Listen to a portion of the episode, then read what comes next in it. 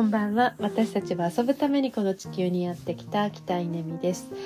えー、とっても久しぶりの更新になりますが気まぐれでまたちょっと喋りたくなったので喋ってみたいと思います。えーとですね。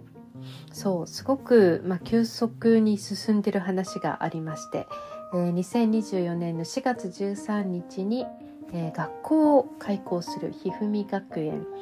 えー、岩村本校そしてオンラインをつないで、えーまあ、小中学生向けのオルタナティブスクール、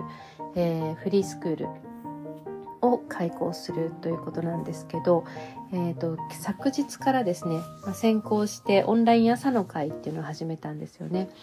だそれがやっぱり面白くてあのちょっと話してみたいなと思いました。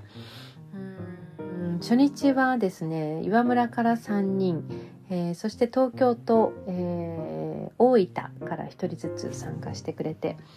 で2日目はさらにアメリカから参加してくれたんですよね、まあ、時差があるので、まあ、日本の子どもたちは、えー、朝8時半から9時っていう時間でしているので学校に行ってる子は参加できない時間なんですよね。うん、なので参加できる子はこう学校に行かないっていう子たちなんですけど、えー、アメリカの時差があるのでアメリカの子どもたちは学校終わってから参加するっていう感じで、まあ、いきなりすごいグローバルなあの展開になっていてなんか面白いなと思います。えー、そして初日に何したかというと一人一人の推しを聞いたんですよね誰誰を推してるかっていう。でこの時になんか私の中にすごい発見があってえー、っと、まあ、私の時代ってもうほんと40年前は、えー、推しといえばマッチかトシちゃんかみたいな。あんたどっちみたいな。どっち派みたいな。なんかね時々あれよよよっちゃんだっけ？なんだっけ？マッチトシちゃんよよっくんじゃなくてよっちゃん？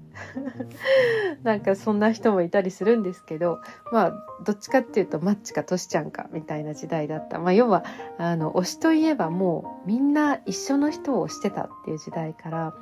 本当に今って個別なんだなってあのことを感じさせられたんですよね。というのはこう参加者一人一人に推しを聞いてそれをネットで調べていったんですけど、まあ、もちろん私が知らないというのは当たり前当たり前というかねそれはもう分かんないんですけど、えー、びっくりしたのは同じ13歳同士でもお互いの推しのことを存在すら知らないんですよね。これびっくりですね。存在は知ってて私は違うっていうならまだしも何それっていうかもうねあの、初めて聞いたっていうんですよ。それだけこう今本当に個別の時代がやってきてるんだなってすごく象徴的だなと思ってびっくりしました。まあそんなところから始まったひふみ学園の話をこれからぼちぼちしていきたいと思います。